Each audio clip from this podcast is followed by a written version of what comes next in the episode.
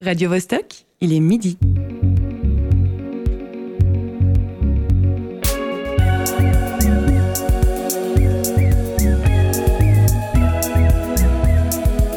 Midi bascule. Tous les vendredis à midi. Alors le cinéma suisse va bien d'abord. Je crois qu'il est très ouvert, il va, il va bien. Moi j'ai été frappé durant ces sept années de voir la vivacité de ce cinéma, les échanges dans le monde entier, et puis des films de très grande qualité. Ça m'a particulièrement aussi de nouveau frappé euh, avec la sélection cette année. Si vous nous entendez, c'est qu'il est 3h du matin sur Hollywood Boulevard. 20h dans les studios australiens de la Fox à Sydney et midi dans les sous-sols du théâtre Forum Mérin où nous enregistrons notre émission. En régie, Alexis Rafaeloff et Cyril Fay. Bienvenue dans Midi Bascule. Nous l'avons entendu en accroche, notre conseiller fédéral Alain Berset est heureux de l'état du cinéma suisse. Effectivement, cette dernière décennie, entre autres réussites, Ma vie de courgette remporte deux Césars, trois Quartz et une dizaine de prix supplémentaires. More Than Honey, qui parle de la disparition des abeilles, devient le documentaire suisse le plus célèbre de l'histoire. Les Enfants du Platzspitz fait plus de 330 000 entrées en période de Covid, qui plus est. Et, en février, 11 films helvétiques étaient programmés à la Berlinale. On peut être fier de notre cinéma, mais les habitudes de visionnement ont aussi évolué ce dernier quart de siècle. Et la foule se fait rare dans les salles obscures. Petit retour en arrière. C'était il y a 25 ans. Je dirais que c'était les balbutiements d'Internet. Les films, on les voyait au cinéma et à la télévision. Je dirais que le monde était normal. Et je dirais aussi que ce n'était pas plus facile ou que c'était facile, mais en tout cas, c'était possible de sortir ces films. Aujourd'hui, ce n'est ni l'un ni l'autre. Ni facile, ni possible. 25 ans et une pandémie plus tard, les choses sont donc bien différentes. En fait, je dirais que c'est comme si la salle de cinéma a perdu de son aura. Pourtant, je veux y croire. On disait qu'avec la venue des liseuses et des ordinateurs portables, on avait bien le sentiment que c'était la fin du livre, la fin des librairies. Puis non, les gens continuent à aimer le livre, cet objet qu'on tient entre les mains, sur lequel on tourne les pages. Alors, euh, moi, j'espère qu'il en sera de même pour le cinéma. Nous venons d'entendre Heinz Steele, producteur roman et grand amoureux de cinéma. Il a fondé Louise Productions en 1996 et va revenir le long de l'émission par le biais de messages vocaux qu'il a eu la gentillesse de nous enregistrer. En invité fil rouge ce midi, nous recevons le réalisateur genevois Antoine Rusbach. Bonjour. Bonjour. Quelle est ton humeur aujourd'hui? Très bonne humeur, merci. Nous ne sommes pas seuls autour de la table. Face à Antoine, notre chroniqueur José Lillo, comment s'est passé ton break de Pâques euh, J'ai pas eu de break à Pâques. Je suis dans une profession où les dimanches, euh, Noël n'existe pas, les vacances n'existent pas. Ça c'est dit. Bah, tu es courageux d'être de retour parmi nous. Après un mois d'absence dans Midi Bascule, Candice Savoya est aussi de retour. Tu étais très occupée Ça ou fait un mois déjà? Un mois. Ah ouais, mince. Ouais, j'ai pris un peu de vacances, moi. Mais je suis partie en vacances avec mon ordinateur, donc euh, voilà. Moitié-moitié. Moitié-moitié. Toujours dans l'équipe, mais hors de l'enceinte, Lucie Hayden-Benz s'est rendue pour nous au festival Vision du réel. Elle a choisi de faire un reportage sur un premier film. Et, pour compléter le programme, dans une demi-heure, nous recevrons un téléphone du réalisateur Stéphane Riethauser en direct de Berlin. Midi bascule. Pour commencer cette émission en fanfare, la chronique de Candice sur un film suisse qui a fait parler de lui à l'international. Lauréat de nombreux prix, sélectionné pour représenter la Suisse dans la course aux Oscars, il est sorti en 2017 et a été réalisé par une femme. Il s'agit de Die Göttliche Ordnung. C'est une comédie qui parle d'un fait drôle et à la fois terrifiant. Le droit de vote des femmes en Suisse qui a été voté par les hommes. C'est quand même dingue cette histoire quand on y réfléchit 50 ans plus tard. En 1971, alors que la plupart des pays occidentaux l'ont déjà accordé, la Suisse décide d'organiser un nouveau référendum après l'échec de celui de 1959 pour modifier la Constitution et accorder le droit de vote aux femmes, en demandant donc aux hommes de voter. Alors, est-ce que vous connaissez d'autres pays où le droit de vote des femmes a été décidé par voie référendaire? Non.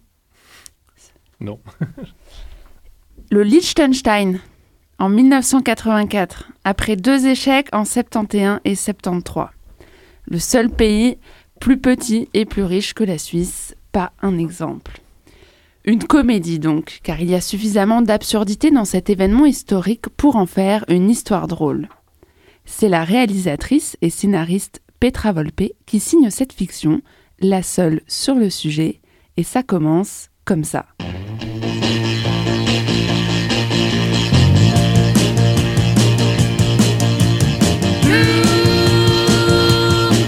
Révolution sexuelle, mai 68, Flower Power, Black Power, Summer of Love, Libération de la femme. Des images d'archives, ambiance filtre sépia de Woodstock, Janis Joplin, des manifs. Et là, le plan d'après, on se retrouve dans le canton d'Appenzell, Road extérieur. On voit un petit village perché sur une colline avec une grosse église au milieu et de la neige tout autour. Suisse, 1971, rien n'a changé. On a d'ailleurs l'impression que c'est les années 50 tellement tout est gris, les gens n'ont pas l'air heureux et la liberté peu présente. On rencontre Nora. Et que fait Nora? Elle s'occupe des hommes qui l'entourent. Son mari, ses deux fils et son beau-père. Ambiance. A priori, la situation convient à tout le monde. Mais, petit à petit, Nora constate un certain nombre d'injustices liées à la condition des femmes. Et puis il y a cette votation qui approche. Et même si toutes les femmes du village sont contre le droit de vote, Nora va s'affirmer pour, et pas à pas, elle va fédérer les autres à la cause. Je ne vous divulgage pas la fin, mais comme on sait, le oui l'emporte à 65,7%, donc ça finit plutôt bien pour Nora et ses copines. Malgré le résultat positif, il y a beaucoup de personnes qui étaient contre, et notamment des femmes. C'est ce qui est dingue et à la fois super intéressant. C'est très bien représenté dans le film. Notamment les femmes de pouvoir et de classe sociale supérieure qui désiraient qu'aucune femme n'accède au droit de vote. Vous comprenez, il fallait protéger la femme des partis politiques et l'homme des tâches ménagères. Au final, les deux genres sont prisonniers de leur rôle et ça s'exprime à l'image par les vêtements, le maquillage ou les meubles. Plus on avance dans le film, plus les hommes sont présents dans la cuisine et plus les habits sont colorés et décontractés. D'ailleurs, une grande partie de l'équipe du film est féminine. Coïncidence? Petra Volpe cherche à inverser la tendance de l'industrie cinématographique et à valoriser la force de travail et la créativité des femmes. Le film est sorti en 2017, juste avant MeToo. Qu'est-ce que le film nous dit de l'époque actuelle? Question piège, Marie-Ève. Oh. Il nous montre que même si le chemin parcouru pour en arriver là a été long et semé d'embûches, il reste encore des quantités de combats à mener pour l'égalité homme-femme. Il permet un travail de mémoire nécessaire et nous rappelle que même dans la démocratie, rien n'est acquis et qu'il est essentiel de s'unir pour lutter. Malheureusement, le film résonne encore aujourd'hui et certaines choses n'ont pas changé, comme la charge mentale et la non-valorisation du travail domestique, la violence conjugale, les inégalités salariales, etc., etc. Le personnel est toujours aussi politique, même si le clitoris est maintenant représenté dans les manuels scolaires.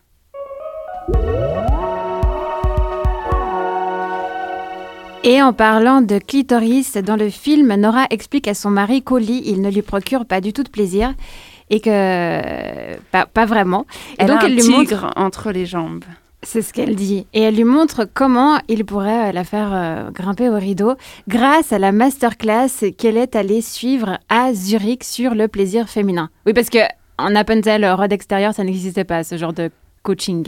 Non, c'était assez marqué, c'était fallait aller à la ville pour s'instruire et puis se libérer et se faire une frange. Les hommes autour de cette table, vous avez vu le film? Euh, non, je l'ai pas vu. Non plus. Ça vous intéresse pas? Non mais désolé, euh, le cinéma, je- c'est pas les sujets qui m'intéressent, c'est les films. Et puis, euh, désolé, moi je suis cinéphile. euh, je, comment dire Je regarde les vieux films, voilà. Allez, 2017, il est presque vieux, on te le recommande chaudement. Antoine Rusbach, en 2018, tu sors un premier long métrage, Ceux qui travaillent. Au prix du cinéma suisse, il remporte le quartz de la meilleure actrice dans un second rôle pour Pauline Schneider, le quartz du meilleur scénario et celui du meilleur film de fiction. Comment se sent-on lorsqu'à 35 ans, on gagne trois quartz pour sa première œuvre? Euh, bon, ça fait, ça fait plaisir. Surtout que, en général, quelques mois avant, on est en train de faire un ulcère à l'estomac, en train de douter, se demander ce qu'on a, ce qu'on a fabriqué, terrifié de, de savoir comment ça va être reçu.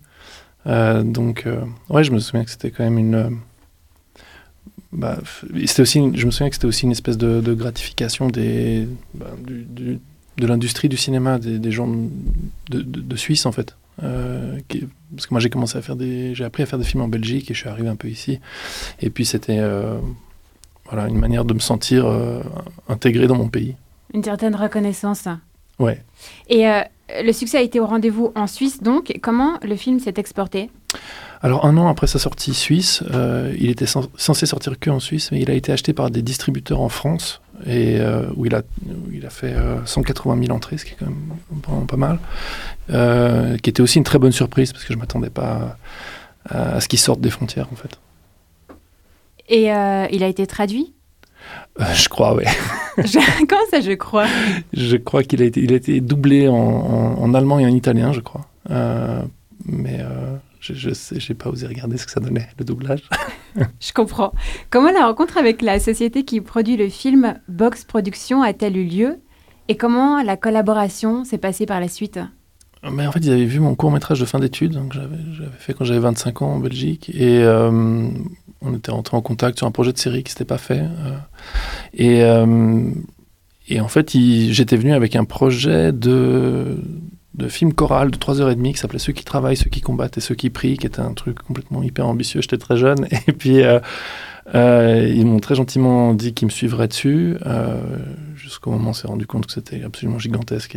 Après 5 ans, euh, je me suis rendu compte qu'il fallait peut-être que je, je vise un peu plus bas et donc je fasse qu'un seul film. Euh, mais ils m'ont tout le temps euh, suivi avec bienveillance et je suis très très reconnaissant de ça. D'ailleurs, c'est devenu un, un triptyque. Euh, tu as maintenant l'idée d'en faire trois films distincts, mais tu n'as pas lâché les étapes, ceux qui travaillent, ceux qui combattent et ceux qui prient. C'est ça, ouais, je suis en train d'écrire ceux qui combattent en ce moment. Eh ben, tu, tu nous en parleras un peu plus tard. On va pour l'instant euh, se concentrer sur ceux qui travaillent. Tu explores le monde des cols blancs et l'aliénation au travail. Ton héros s'est dévoué à son job toute sa vie et soudain, les valeurs sur lesquelles il s'est construit se retournent contre lui. On écoute un extrait. Toi, tu prends un risque courageux pour eux, et c'est comme ça qu'ils te remercient. Ces gens sont des porcs. Je n'ai rien dit à ma femme. Elle croit que je suis en voyage d'affaires à Zurich. La vie sans travail, je ne sais pas ce que c'est. T'es pas au travail? T'attends quoi pour me dire ce qui se passe? Tu as passé 4 ans de ta vie à travailler le scénario de ce film. Qu'est-ce qui t'a fasciné assez dans cet univers pour avoir envie de t'y plonger aussi longtemps? Au départ, il y avait vraiment une question théorique, c'était euh, qui, qui nous nourrit en fait, qui c'est qui nous apporte à manger. Parce que ceux qui travaillent, ça fait référence aux euh, ceux qui travaillent, ceux qui combattent, ceux qui prient, fait référence à l'ordre euh, social médiéval. Et avec ceux qui travaillent, qui étaient les paysans, donc ceux qui, nous nourrissaient. Je me demandais qui aujourd'hui amène à manger dans notre dans, nos assiettes. Et c'est comme ça que je me suis intéressé à cet univers du fret maritime, hein, parce que c'est eux qui littéralement remplissent les rayons de nos supermarchés. Et, euh, et il y avait toute une question sur voilà, qu'est-ce que c'est le travail aujourd'hui. Et, et puis, euh, faire des films et faire de l'art, c'est toujours, euh, pour moi, essayer de faire un voyage dans, dans l'inconnu, dans- dans la- forêt obscure. Euh, On ne sait pas, très bien ce qu'il y a là-dedans. Et, du, coup, le, voyage que j'ai entrepris, c'était d'essayer de comprendre un peu euh, qui étaient ces hommes en costume cravate qu'on peut croiser à Genève, euh, dans le quartier des banques. Et essayer de les comprendre. Essayer d'arrêter de, me dire qu'ils étaient pas comme moi, que j'avais raison, qu'ils avaient tort. Et, et ça, c'était vraiment le voyage du film. Pour essayer de comprendre ce personnage qui a rien à voir avec moi et que, en fait, je méprisais au départ. Très bien, donc aller vers l'autre, d'être euh, curieux. On, va revenir sur le contenu euh, du film euh, tout à l'heure. J'aimerais bien qu'on parle de ce qu'on a entendu dans l'audio tout à l'heure. vu que la fréquentation de certains cinémas en Suisse romande est toujours à moins 40% depuis la levée des mesures. Est-ce que comment on peut faire pour que les gens se déplacent en salle aujourd'hui? Est-ce que toi tu as une solution à, ce problème? Pas vraiment. Enfin, les gens se déplaceront en salle s'ils en ont envie. En fait, je, pense que ça sert à rien de les, de les forcer, mais il faut. Euh, moi, je pense qu'il faut qu'on continue. de toute façon, tout le monde aura toujours besoin d'histoire. On aura toujours besoin d'histoire et les questions, c'est probablement qui raconte les histoires? Et quelles sont les histoires qu'on nous offre? Euh, est-ce qu'elles viennent toutes du même endroit? Est-ce qu'il y a une, diversité? Euh, Voilà, mais si les gens préfèrent avoir leurs histoires sur leur télévision, c'est une réalité à laquelle nous, on doit s'adapter. Après, euh, je pense que la grande question, c'est aussi de savoir d'où... C'est les, histoires de qui est-ce qu'on raconte? Est-ce qu'on est qu'on a que des histoires américaines? Est-ce qu'on a que des histoires françaises? Ou est-ce qu'on doit aussi raconter notre réalité et nos histoires? C'est la question de l'impérialisme culturel, en fait. Et ça, c'est une question que je pense être très importante et qu'on doit se poser, parce que là-dessus, on peut agir. Tout à fait. On va, on va y revenir. On fait une pause avec une mini-histoire. C'est une chanson d'amour que tu nous as proposée. Are You Serious? d'Andrew Bird.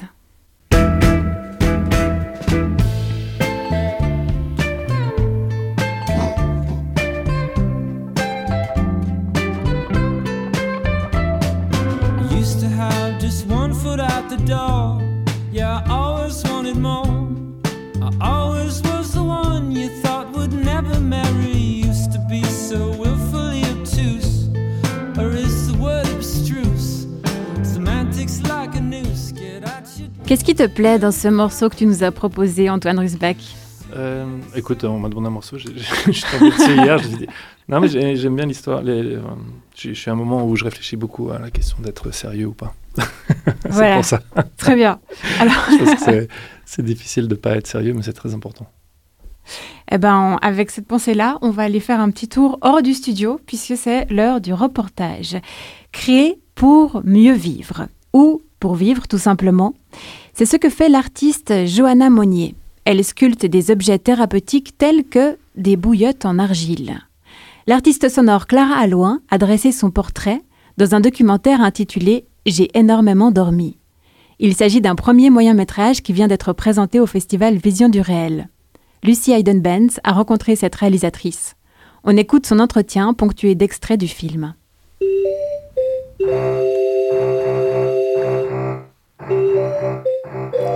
Alors en fait, moi je viens d'abord du cinéma et c'est plutôt le, cinéma que j'ai quitté à la fin de mes études. J'avais fait une école qui s'appelle l'INSAS. En sortant de cette école, je me suis dirigée vers la radio par un, stage que j'avais fait dans une émission de création radiophonique qui s'appelle Par oui dire. Et, de là, je me suis vraiment euh, lancée dans le son, la création sonore, la création documentaire. Et, c'est plutôt euh, petit à petit que je suis revenue vers le cinéma, d'abord comme preneuse de son. Et puis en même temps, j'avais travaillé à la aide au département cinéma, j'ai rencontré la, cinéaste euh, Marie Lausier. Je trouve que c'est vraiment ma collaboration avec elle qui m'a donné envie de refaire des films, de l'avoir travaillé, de l'avoir transmettre aux étudiants. Et puis c'était au cours d'un de ces ateliers où elle euh, faisait des films en 16 mm euh, avec les étudiants que ça m'a donné envie de, filmer moi aussi en 16 mm. Je pense que j'ai eu des moments dans mon enfance euh, vraiment hyper heureux quoi.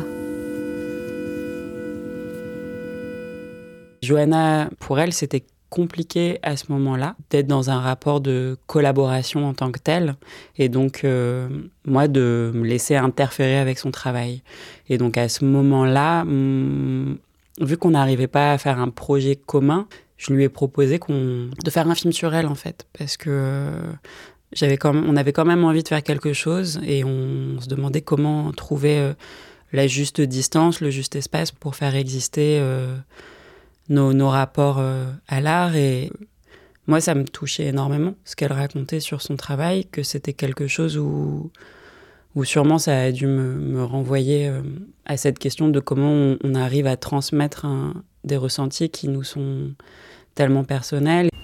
Souvent, c'est comme si mon cœur s'échappait dans mon dos.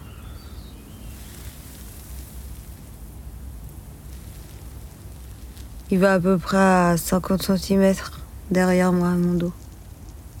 Puis ça, ça me fait un point. un petit point serré. À chaque fois, je lui demandais, euh, enfin, je lui faisais des propositions auxquelles elle répondait, ou elle me racontait son histoire, ou elle remettait en cause ce que je faisais. Et donc, petit à petit, la collaboration s'est faite euh, de manière euh, progressive. Et c'est petit à petit devenu plus du tout un film sûr, mais on était vraiment ensemble, quoi, pour faire le film. J'ai énormément dormi pendant trois ans de ma vie.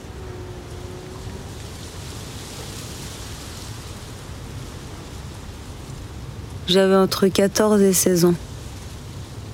Eh ben, ça a pris 4 ans, 4 années euh, à peu près. En tout cas, on a commencé en février 2018 et je l'ai terminé ce film à l'automne 2021. Euh, en fait, on a commencé à faire un, un, premier petit film où je lui proposais qu'on mette en scène euh, ses créations dans une sorte de petit film de fiction un peu onirique. Les séquences qui restent de ce travail-là, c'est celles où on la voit avec euh, cette énorme queue qui, qui sort de l'arrière de son dos et qui la suit et elle a une sorte de vêtement un peu de, de plongeur. Bah, on n'était pas tout à fait satisfaite parce qu'on avait l'impression que c'était sympa, que c'était drôle, un peu humoristique et que pour moi ça représentait pas la, la profondeur du travail de Johanna et ça m'a donné envie en fait euh, d'aller plutôt vers euh, une forme assez documentaire.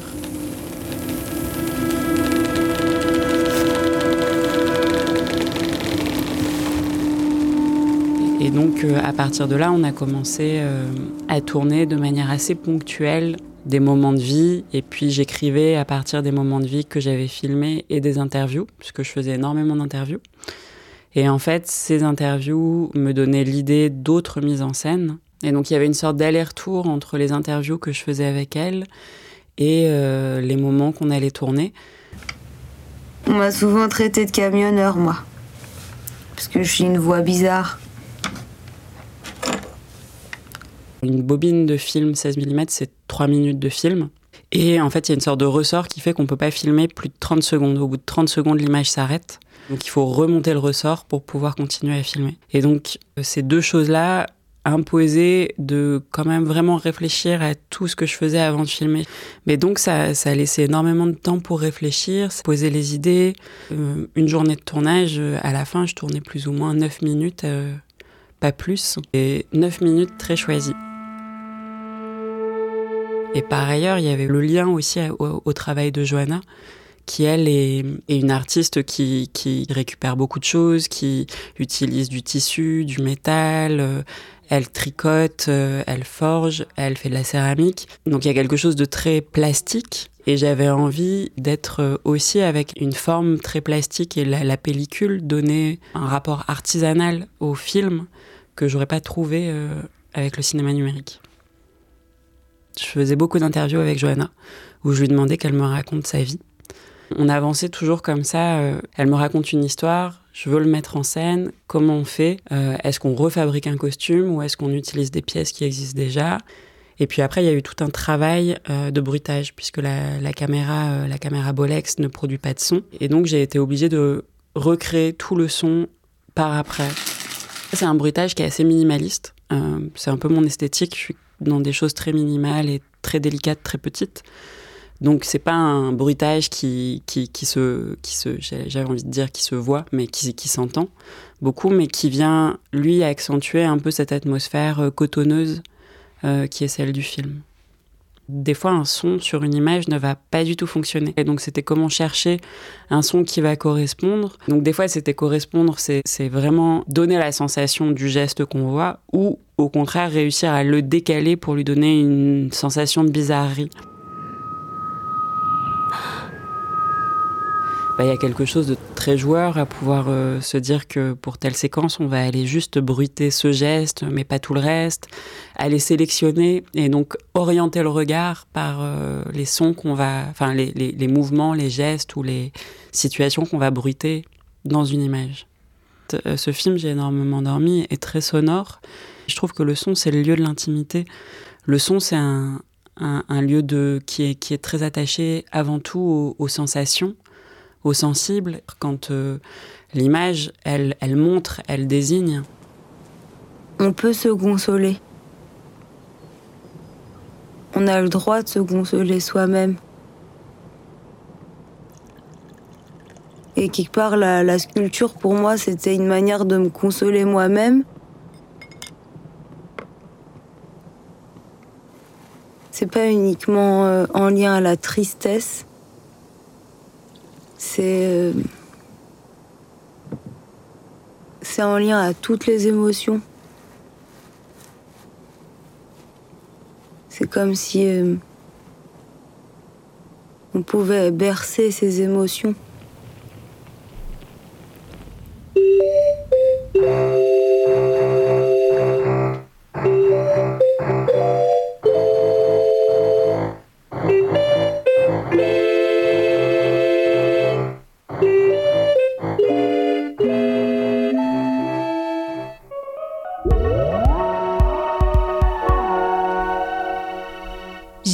Énormément dormi, un voyage qui mêle poésie provocatrice et malice excentrique.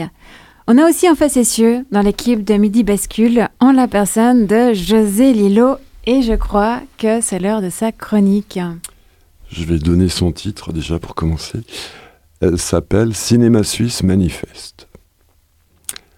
À l'approche de la votation sur la Lex Netflix, on sent une certaine nervosité parmi les professionnels de la profession. Je veux parler des décideurs de l'industrie cinématographique et audiovisuelle helvète.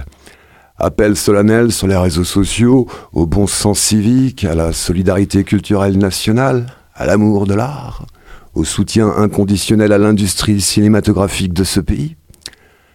La crainte sans doute de subir le même sort que les comédiennes et comédiens locaux quand ils auditionnent des premiers rôles pour un long métrage ou une série suisse. L'élimination. Oh non, des acteurs suisses. euh, Pas eux. Cache-toi vite. euh, Fais semblant de pas les avoir vus. Oh merde. Je crois qu'ils viennent vers nous. Putain.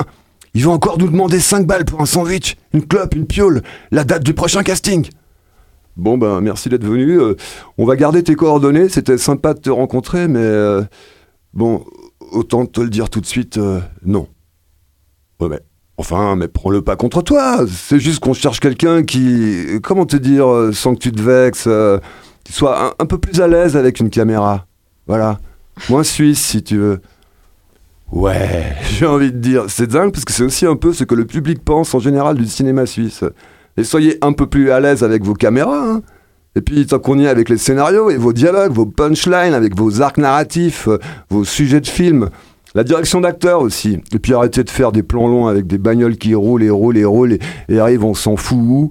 Et où encore, on nous montre le type ou la type qui ouvre la porte de la bagnole, sort de la bagnole, ferme la porte de la bagnole, s'éloigne progressivement de la bagnole. Putain, mais vous êtes pas censé faire les plans qu'on faisait pour meubler un porno dans les 70s Ni une démo pour la sécurité routière Il faisait ça, Tarkovsky? Des plans à la con pour pas perdre le public au niveau de l'intrigue du déplacement d'un point A à un point B? Sérieux, mais vous avez pris le pire du cinéma français chelou, là. On vous apprend quoi dans vos écoles de cinéma? Chargé de com pour concessionnaire Peugeot? Tu m'étonnes qu'après ça, sont pas foutus de reconnaître la grâce sur un visage humain au moment du casting. Le potentiel artiste. Fais voir tes papiers, là Oula, Suisse! Ah non, pas de ça! Non, non, non, non, non! Bon, éventuellement, le guichetier de l'hôtel, l'hôtesse de la réception, deux lignes de texte. Bonjour monsieur, vous avez réservé? À quel nom? La 107. Un excellent séjour à vous. Trois plans cutés secs, à ras, pour pas trop effaroucher la prod. Au pire, on coupera ça au montage. Ici, l'horizon cinématographique local pour les locaux, en gros, c'est ça. Dauber des panouilles à perpète. Sérieux, je regarde la distrib dans, disons, un film sud-coréen. Incroyable Des acteurs sud-coréens Dans un film sud-coréen Mais c'est dingue ça 100% local Pareil avec les Chinois, les Japonais, les Français, les Lituaniens, les Russes, les Espagnols, les Mexicains, les Indiens, les Iraniens, les Sénégalais, les Belges, partout, partout dans le monde, sauf en Suisse. Nous, non. Nous, quand il s'agit de matière humaine qu'on montre à l'écran longtemps, on fait dans l'import. On a toutes les francophonies possibles, mais pas la Romandie. Ce trou dans la carte. Genre, euh, c'est devenu pénal de montrer du local ici ou quoi? C'est les accords Schengen? Les bilatérales? Faut avoir obtenu le droit d'asile cinématographique avant Faut qu'on m'explique. C'est Christophe Lambert et son enfance genevoise qui a pourri la réputation à tout le monde ici, à force de nanars compromettants. Quoi qu'on trouve des gens pour défendre Raiden dans le Mortal Kombat de 1995, j'en connais. Je sais pas, il me semble qu'à un moment, on était plutôt bien partis, non? Michel Simon, Bulogier, Marthe Keller, Bruno Gans, Roland Amstutz, Jean-François Balmer, Ursula Andress. Bon, c'est vrai, c'était une autre époque. Le New Fucking Summer Management n'était pas encore passé par là. On n'avait pas tourné toutes les têtes. Ça laissait les talents éclore, les singularités, en douceur. Fallait pas juste taffer standard homologué avec ce goût de jus laqué de téléfilm comme panacée du résultat, la négation de toute sensation vraie, de toute expérience vivante. Mais qui est le public visé? Les comateux qui ont signé une décharge pour injection de sinistrose? On cherche franchement. Quand on a une industrie aussi faible au niveau international et même national, on fait profil bas, on se la joue pas nez pincé, grande dégoûtée avec le commun des artistes d'ici. Au fait, euh, en préparant ma chronique, me farcissant en raccourci des gigaoctets de bandes-annonces de production suisse, je suis tombé sur cette réplique. Un acteur qui se sent désiré est un acteur vivant. J'espère pour vous qu'à l'issue de la votation, vous vous sentirez désiré. Et si l'issue vous est contraire, bienvenue dans le club, que vous aurez vous-même contribué à créer.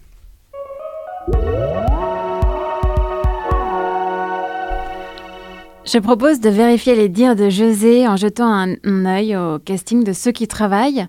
Alors, second rôle, elle a reçu un quartz pour sa prestation. Pauline Schneider est une Suissesse. Donc, les acteurs ne sont, suisses ne sont pas si mauvais. Et en rôle principal, ah, et nous avons un Belge, Olivier Gourmet. Pourquoi? Alors, c'est pas euh, vraiment une question de compétence. hein. Je pense que c'est- plutôt euh, une question de marché. C'est-à-dire que si on veut que notre film soit vu, il faut avoir des gens euh, qui sont connus. C'est terrible, c'est comme ça. Et je l'ai vraiment, euh, je l'ai vraiment vu euh, au- à la sortie de mon film. C'est-à-dire que chaque exploitant de salle en France, pour lui, c'est un argument. Et euh, c'est terrible, hein, on est, on est pris dans ces, dans ces pièges. Et là, je pense que la clé, c'est de réussir à générer euh, des stars suisses. Des gens qu'on reconnaît, euh, comme tu disais, des gens qu'on reconnaît, qui sont suisses. Et, euh, et à mon avis, le combat, il est là. Si on arrive à faire ça, on- le problème sera réglé, en fait. Ce serait une solution. Voilà. Les, les- et les Belges ont effectivement réussi. Euh, ils, ils ont certains, certains, certaines personnes qui font tête d'affiche, même s'ils sont pris exactement dans, le même, euh, euh, dans la même réalité que nous. hein. Euh, donc, mais je pense pas qu'il y a un. C'est, pas par mépris ou, pour les comédiens suisses. Ou c'est pas parce qu'on pense pas qu'ils sont compétents. Te voilà rassuré, José? Non, je pense que c'est un, problème complexe. J'entends bien les raisons. J'ai pas envie de- d'enfoncer la profession qui est néanmoins précaire en Suisse, quoi. Mais je, trouve que c'est un symptôme, quoi. Et puis euh, j'entends les paroles sincères. Là, c'est vrai que c'est une pression euh, forte. euh. après, naïvement, je me dis quand un truc est bon, je, je sais pas Squid Game. Pardon, j'ai pas vu non plus. Mais voilà, les gens ont envie de voir, ils vont voir, ils s'en foutent. Moi, je m'en fous. Est-ce que c'est connu, pas connu et tout? En tant que public, je m'en fous. Je m'en fous. Il faut faire un buzz, il faut faire un buzz, il faut se lâcher. Je trouve que c'est quand même un cinéma, il a des qualités dans, le cinéma d'auteur, il a des qualités, c'est les petits créneaux, il a des qualités dans le documentaire, mais il est, la pop culture. Je suis désolé, ça fait quand même 50 ans qu'il y a de la pop culture. Il n'y a pas moyen d'aller dans un truc un peu, lâché, c'est dingos. Et je suis sûr que ça aussi, c'est une pression, que demander les subventions à Berne, un truc un peu pop, un truc de genre, jamais, jamais ça n'obtiendra le truc, quoi. Faudrait tourner euh, caméra sur l'épaule, envoyer faire foutre tout le système, je suis désolé de dire, euh, virer ces espèces de producteurs complètement complexés qui vous foutent les angoisses dessus, et c'est toute la chaîne de la production créatrice, hein. scénario, réalisatrice, réalisateur, actrice, acteur, tout le monde est pris là-dedans. C'est, la mentalité suisse, on, a peur.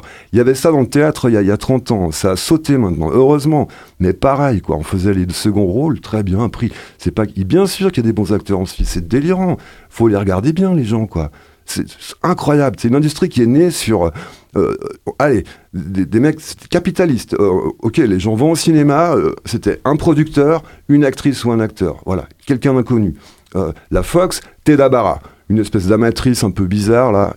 Le mec l'a vu, le producteur l'a vu, ce visage incroyable, paf, il la met star des années, euh, dans les années 20 du muet, star du jour au lendemain. Euh, il savait la regarder, il est devenu archi-millionnaire, c'est devenu la Fox, quoi. Et tous les studios ont commencé comme ça, quoi. Je te rassure, euh, José, le prochain invité a créé un buzz à sa façon. Lui, il fait du documentaire et il a mis toute sa famille dedans, donc il n'y a que des Suisses à l'intérieur. On reçoit par téléphone Stéphane Ritahauser. Bonjour et bienvenue dans Midi Bascule. Bonjour Marie-Ève, merci de l'invitation. Avec plaisir. En 2019, tu réalises Madame, un documentaire intime dans lequel tu racontes ton enfance la découverte de ton homosexualité, puis ton coming out. Avant la sortie de ce film, tu travailles pendant plusieurs années comme journaliste pour la RTS.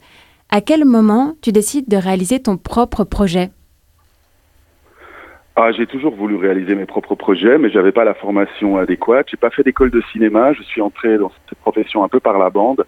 Et en fait, j'ai commencé quand euh, j'avais passé 30 ans comme stagiaire euh, à la radio-télévision suisse, à la RTS. Euh, comme stagiaire réalisateur. Voilà, et je suis devenu réalisateur et journaliste pour eux. J'ai travaillé pendant cinq ans pour la RTS. Et puis en parallèle de mes activités de réalisateur pour la RTS, j'ai commencé à, à, réaliser des petits films, des documentaires. Euh, j'ai fondé ma boîte de production qui s'appelle Lambda Prod. Et puis euh, il y a une grosse dizaine d'années maintenant, en 2009, j'ai quitté la RTS pour venir m'installer à Berlin et puis pour tenter ma chance comme réalisateur indépendant. Et puis voilà, j'ai fait mon premier court métrage ici avec de l'argent suisse. Euh, et puis il a bien marché, j'ai une belle reconnaissance et puis euh, ça m'a un peu mis le pied à l'étrier dans ce milieu du, cinéma. Et puis voilà, Madame, maintenant, euh, quelques années plus tard, ben, j'ai eu la chance aussi de, de, faire le tour du monde avec ce film. J'ai été invité quasiment sur les cinq continents. Oui, j'ai entendu. juste pour, j'aimerais bien approfondir l'histoire de la boîte de prod. Est-ce que tu as fondé ta propre ta propre production justement pour échapper au système? Je ne sais pas si tu as entendu le, coup de gueule de José tout à l'heure. Euh, j'ai entendu, j'ai pas tout entendu pour des raisons techniques parce que je patientais en ligne. Euh, mais euh, j'ai entendu quelques bribes. Mais est-ce que est-ce que c'était plus facile Est-ce que tu avais plus de liberté en fondant ta propre société? Parce que tu aurais très bien pu aller vers une boîte déjà existante et connue dans le milieu. J'ai décidé de, de, de, fonder ma propre boîte de prod, c'était très risqué. Euh, c'est beaucoup plus difficile d'être tout seul dans son coin. Mieux vaut être adoubé par une euh, société de production qui a ses entrées, qui a des moyens, qui a de l'expérience. Moi, j'avais envie euh, de, de, faire mes propres trucs. C'est une volonté d'indépendance absolue, mais qui a ses limites aussi. Euh, Jusqu'à présent, j'ai produit tous mes, mes films avec ma, ma, boîte. Ça prend énormément de temps. C'est quelque chose de, de, très risqué. Je ne dis pas forcément que c'est la panacée. Euh, maintenant, par rapport à ce qu'a dit José dans sa chronique, quand même réagir un tout petit peu. J'ai trouvé ça un tout petit peu négatif. Alors, je vois ce qu'il veut dire. Euh, il y a parfois une certaine léthargie dans le milieu du cinéma suisse. Euh, il y a tous ces clichés qui ont un peu la dent dure. Mais moi, je suis pas d'accord. et j'entendais José au début qui disait qu'il n'avait pas vu les films, qu'il que voyait que des vieux films. Eh ben, pour ne citer que ceci, Olga, euh, de Eddie Grapp, ou bien La Mif de Fred Baelif, ou bien Soul of a Beast de Lawrence Burns, qui sont les trois films qui ont été primés là au cinéma suisse, au prix du cinéma suisse euh, il y a quelques semaines à Zurich. C'est des films dynamiques, c'est des films jeunes, c'est des films qui sont euh, qui ont beaucoup de succès à l'international, qui sont en train de faire le tour du monde, qui font parler. C'est des jeunes réalisateurs. Et moi, je trouve que le cinéma suisse est vivant.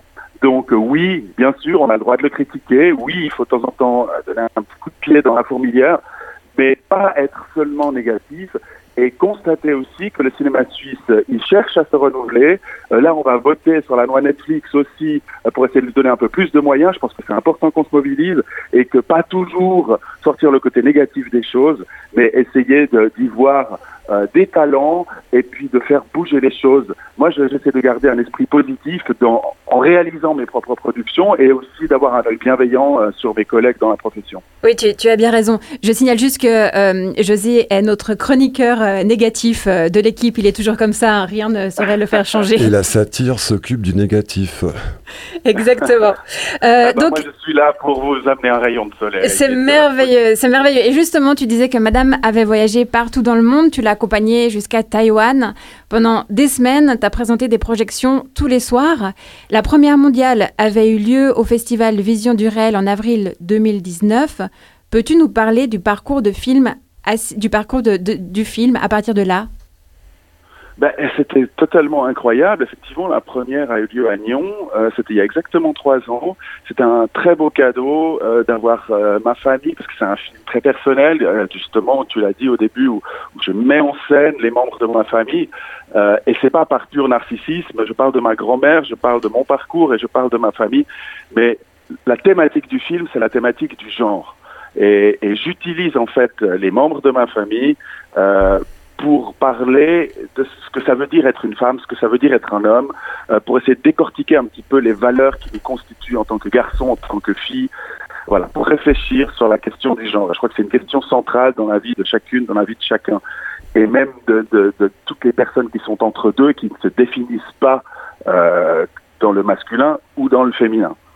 Est-ce que tu et puis ce film, euh, ce soir-là, a eu un écho merveilleux. Euh, il y avait 500 personnes dans la salle, je connaissais au moins la moitié. Euh, il y a eu une standing ovation, c'était incroyable.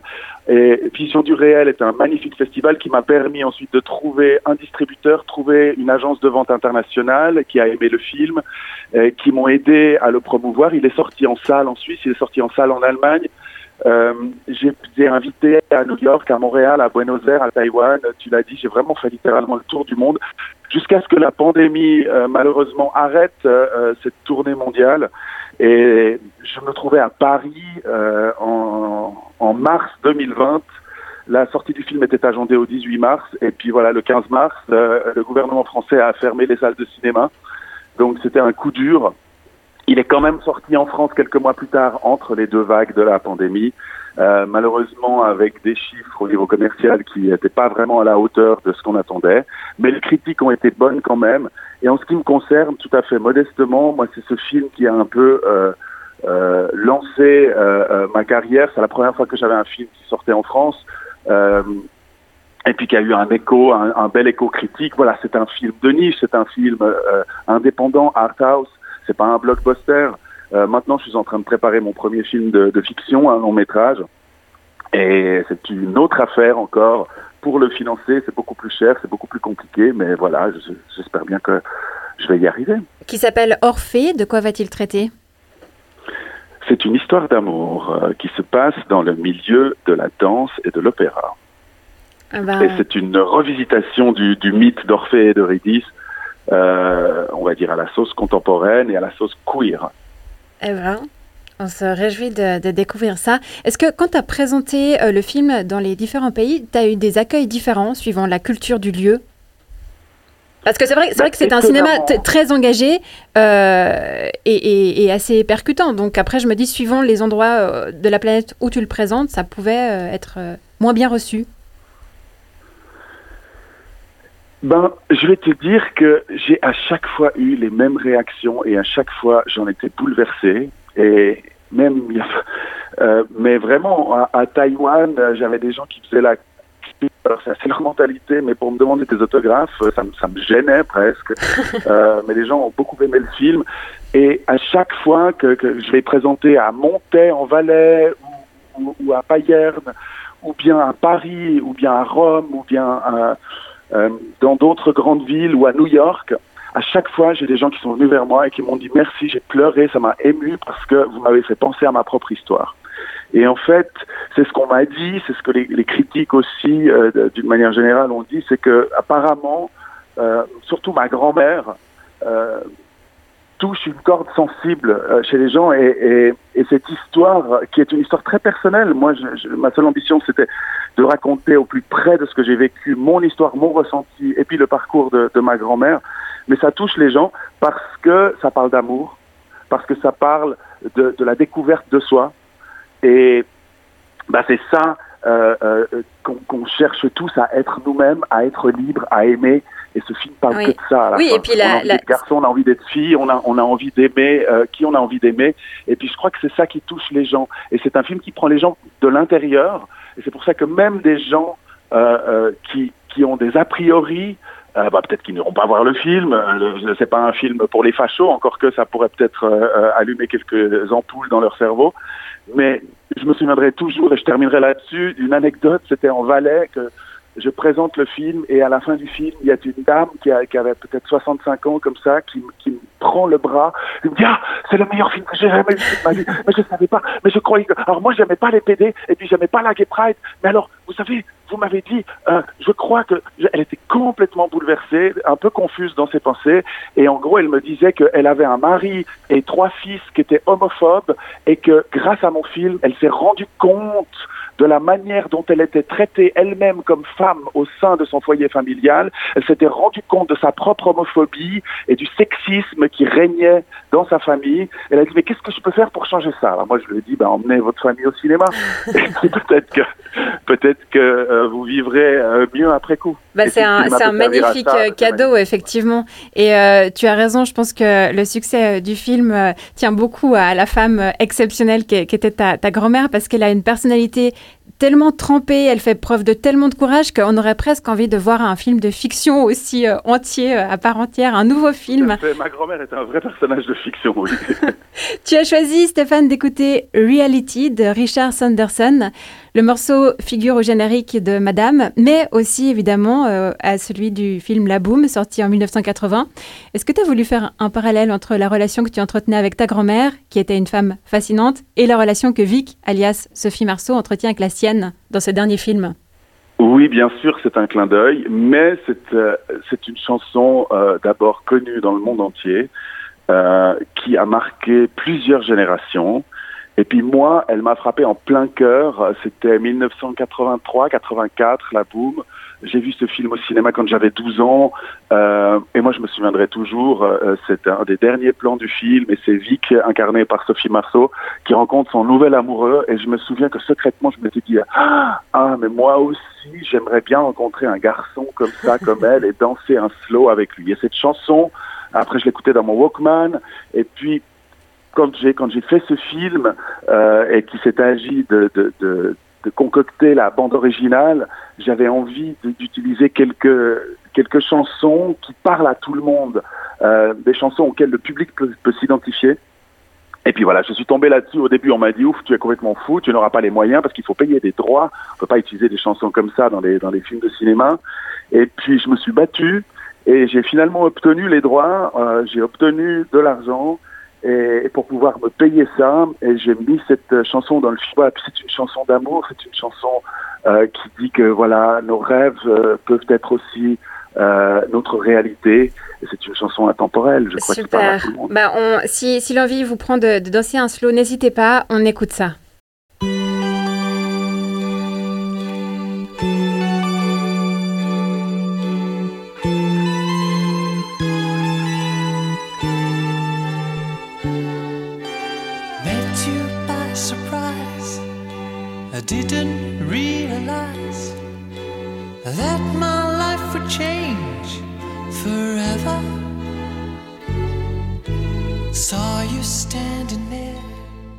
Merci beaucoup pour ce choix musical. La Boom, c'était toute mon adolescence. J'ai dû visionner les DVD une bonne dizaine de fois. Ils avaient sorti un coffret collector sublime. Je serais bien allé le voir en salle, hein, mais je n'étais pas encore née. Bref, je voulais vous demander quel était le film qui avait marqué votre adolescence autour de cette table. Euh, peut-être qu'on y reviendra plus tard, si on a le temps, parce que là, on, doit absolument écouter un vocal sur le cinéma suisse. On retrouve Heinz Dill, qui va nous définir, selon lui, ce qu'est le cinéma suisse. Qu'est-ce qui pourrait définir le cinéma suisse? Euh, Pour ma part, je dirais que c'est la curiosité de ces réalisateurs, l'ouverture sur le monde, leur désir de rencontre, le souci de se confronter aux questions de société, de vie. Je trouve qu'il y a une sincérité dans le propos, une grande attention formelle euh, au montage, à l'image, au son. Comme pour beaucoup de choses aujourd'hui, il faut savoir, à mon avis, aller derrière les gros titres, se montrer curieux. Il faut savoir prendre le temps aussi. Nous sommes dans un monde de consommation dans lequel on est vite happé par euh, ce qui est sur le devant de la scène. Mais ça vaut la peine de chiner, de se laisser embarquer, de prendre le risque d'aller vers ce qu'on ne connaît pas, pas forcément, et se laisser surprendre. Je me rappelle, il y avait un cycle de films de Peter Lichty à Vevey que proposait Roland Cosendet. J'avais suggéré à ma fille d'aller voir Hans im Glück. Elle m'a demandé ce que c'était. Elle dit que c'est un super documentaire suisse d'un super réalisateur, Peter Lichty. Bah, au départ, elle m'a dit non, parce qu'il y avait documentaire et suisse, et ça la branchait pas. Mais elle a eu l'intelligence de venir, et elle a adoré le film.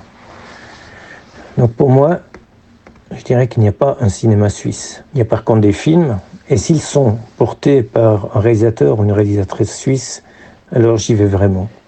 Car ce que je constate, c'est que je partage avec eux un même espace de sensibilité, de curiosité et d'attention au monde. Et c'est ça qui me parle. Antoine Rusbach, je crois que tu es assez d'accord avec euh, ce point de vue sur la curiosité qu'il faut avoir pour être un bon cinéaste. Bah oui, et puis ce qui est intéressant dans un pays comme le nôtre, c'est que euh, notre réalité est peu racontée en fait. C'est ça qui est génial, c'est qu'on a l'opportunité de raconter des histoires qui se passent ici et qui sont très singulières. On n'est pas dans, le même monde que la France euh, ou les États-Unis. Donc, j'adore explorer ça en fait. Qu'est-ce qu'on a de, de singulier Quelles sont les histoires tu as dit Je suis heureux d'avoir fait un film qui gêne assez pour qu'on puisse discuter ensemble après la projection. Qu'est-ce qui embarrasse dans ton film? Bah, c'est un film très violent qui, euh, qui nous tend un miroir et qui, qui, qui nous montre euh, notre hypocrisie, notre lâcheté euh, de, manière assez brutale pour qu'on ait besoin d'en parler, qu'on ait besoin de, de, de, se positionner. Et puis j'ai vraiment travaillé de sorte à ce qu'il n'y ait aucun endroit dans lequel on puisse se réfugier dans des réponses simples. L'idée, c'est vraiment d'avoir un, un, cinéma qui pose des, des questions complexes. D'aimer la part d'ombre et de lumière de chacun ça c'est très important, exactement. Je, après on fait, il y a plein, il faut, il faut de tout. Euh, il faut, il faut des films qui nous, euh, qui nous enchantent. Il faut des films qui, euh, qui nous disent que tout est affreux, mais il faut aussi des films compliqués entre les deux. Et moi c'est ce qui m'intéresse en tout cas. C'est, pouvoir partager des questions qui sont même trop compliquées pour moi. et je trouve les questions beaucoup plus intéressantes et importantes que les réponses. Quel, quel sujet sera traité dans ceux qui combattent? Alors, je suis encore en train d'explorer, mais la, la, la, question est qui nous protège? C'est une question assez vaste. Euh, je ne vais pas en dire beaucoup plus parce que c'est en travaux. qui nous protège au sens euh, mystique Non, non, non. Quelles sont les, les, institutions qui sont là pour nous protéger? Qui Ah oui, dans, dans le réel. Dans le réel, voilà. Qu'est-ce qui fait qu'on n'est pas en train de se sauter au cou les uns des autres? Alors du coup, ça me perturbe tellement cette question que j'arrive pas à me concentrer sur la suite. Bien vu, bien vu. J'ai hâte de voir le film. Euh, selon toi, il n'y a aucune raison rationnelle pour faire de l'art? C'est pas comme ça qu'on gagne sa vie en Europe? Pour quelle raison non rationnelle? Est-ce que tu en fais? Va savoir. Euh, mais en tout cas, c'est un désir très fort et je, pense que tout artiste est habité par, euh, par ce, cette, voilà, par ce désir qui le dépasse. Ça se passe dans l'inconscient, je pense. Mais euh, voilà, arrive un moment où, bah, tu, tu sais, hein, je pense que on, on, on, doit, on, sent qu'on doit faire certaines choses. Je suis bien d'accord. Euh, on voulait aussi parler de, beaucoup de choses dans cette émission, mais, le temps se fait rare. Euh, la votation sur la loi Netflix aura lieu le 15 mai prochain. Euh, on va pas se le cacher, hein, oui, il ferait beaucoup de bien à la branche cinématographique. On ne l'a pas abordé aujourd'hui, mais on l'a bien détaillé dans l'épisode précédent. C'était le 8 avril dernier. L'émission était consacrée aux séries de TV. Tout y est dit. Si vous êtes intéressé, je vous invite à l'écouter en podcast sur notre plateforme Radio Bascule ou sur Spotify ou sur Apple Podcast. C'est vous qui voyez. Et il y a une autre action à faire pour que les cinémas restent ouverts. Elle est toute simple. On la découvre dans la dernière intervention du producteur et distributeur Heinz Dill. Je me suis rendu compte qu'il y a des films qui ne sont pas forcément mainstream et qui pourtant ont un public. Il faut savoir qui il est, où il est et comment s'adresser à lui. Il est chaque fois différent, ce public. C'est passionnant en fait, c'est comme faire de nouvelles rencontres. Chaque fois autre, chaque fois nouvelle, et chaque fois avec de belles surprises. Constatez que pour les distributeurs, c'est beaucoup de travail, trop même. Donc ça a été compliqué de, quand on leur proposait des films, et du coup, ils les déclinaient. C'était la raison pour laquelle je me suis dit qu'il fallait sauter le pas et qu'on a créé euh, notre propre structure de distribution. On l'a Louise va au cinéma. En fait, Louise parce qu'on produit déjà sous ce nom-là. mais aussi parce qu'aujourd'hui, le cinéma, c'est pas tout simple.